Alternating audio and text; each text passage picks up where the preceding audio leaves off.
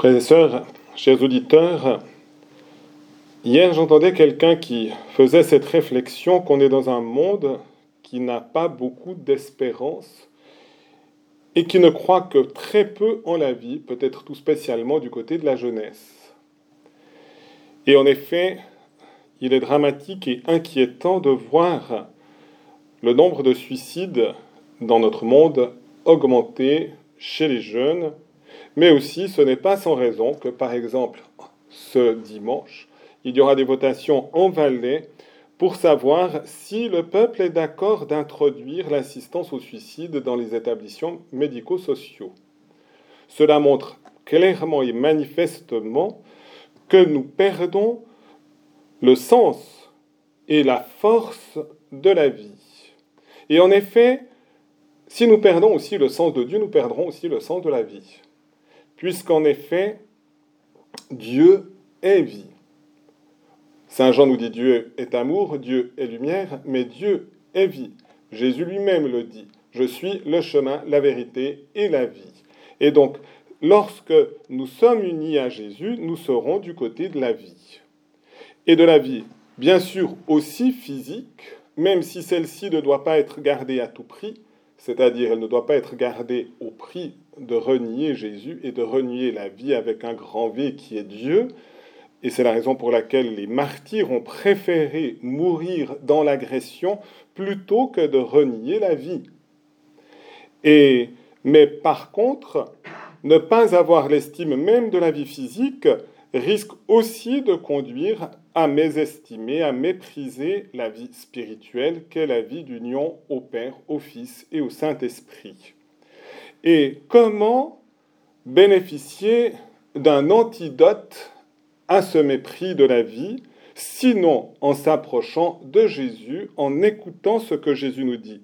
Il nous dit du reste, en conclusion de l'évangile d'aujourd'hui, qui fait une conclusion aussi à tout le passage que nous avons médité ces derniers jours à l'Eucharistie, le ciel et la terre passeront, mes paroles ne passeront pas. Donc les paroles de Jésus sont plus fortes que le ciel et la terre.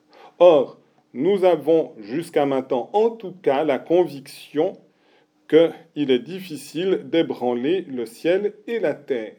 Peut-être avec les problèmes climatiques, au moins pour la Terre, nous savons que cette Terre peut être ébranlée. Il est encore un peu plus difficile à penser que l'intégralité de nos galaxies peuvent être ébranlées simplement par nos agissements sur la Terre et nos manques de respect. Mais toute la création est concernée aussi par notre fidélité à Dieu puisque en nous séparant de Dieu par le péché, eh bien, nous introduisons un déséquilibre dans l'ensemble de l'univers, puisque Dieu en est l'auteur, c'est par lui, par même Jésus, que tout a été fait. Et donc, rester fidèle à la parole de Dieu, coûte que coûte, c'est finalement respecter aussi la vie. Le texte de l'Apocalypse, justement, ne cherchez pas à nous bercer d'illusions. En effet, si vous dites à quelqu'un qui n'a pas envie de conserver sa vie, mais t'inquiète pas, la vie est rose, ce n'est pas sûr que cela convainc cette personne eh bien, de conserver sa vie. Si nous pouvons lui dire avec Saint Jean, oui, il y a des drames, oui, il y a des conflits, oui, il y a véritablement du mal dans le monde. Saint Jean le dit par la présence aussi du diable ou Satan. Mais il montre aussi que même les anges, et donc les anges sont inférieurs à Dieu, ont une attitude capable de maîtriser le démon.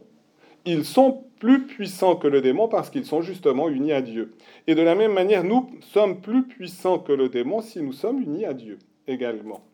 Et donc, on nous dit justement qu'à un moment donné, le démon a été précipité dans l'abîme, on a refermé sur lui la porte de l'abîme, à un moment donné, il est de nouveau relâché pour tenter justement d'accaparer notre humanité, mais au résultat final, on nous présente ce trône blanc, grand, siégeant sur ce trône Dieu qui domine toutes choses, On nous dit par cette image, devant sa face, le ciel et la terre s'enfuirent, nulle place justement pour ceux qui sont dans l'opposition à Dieu.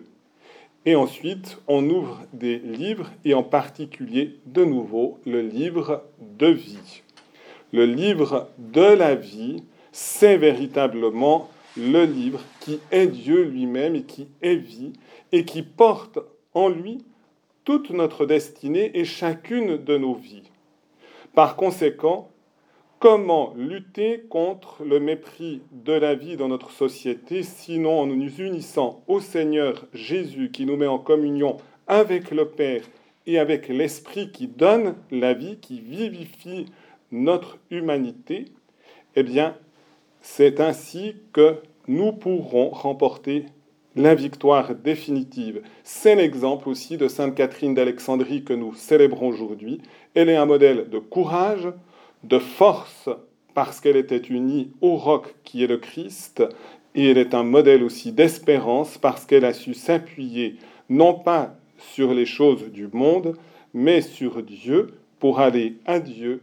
Amen.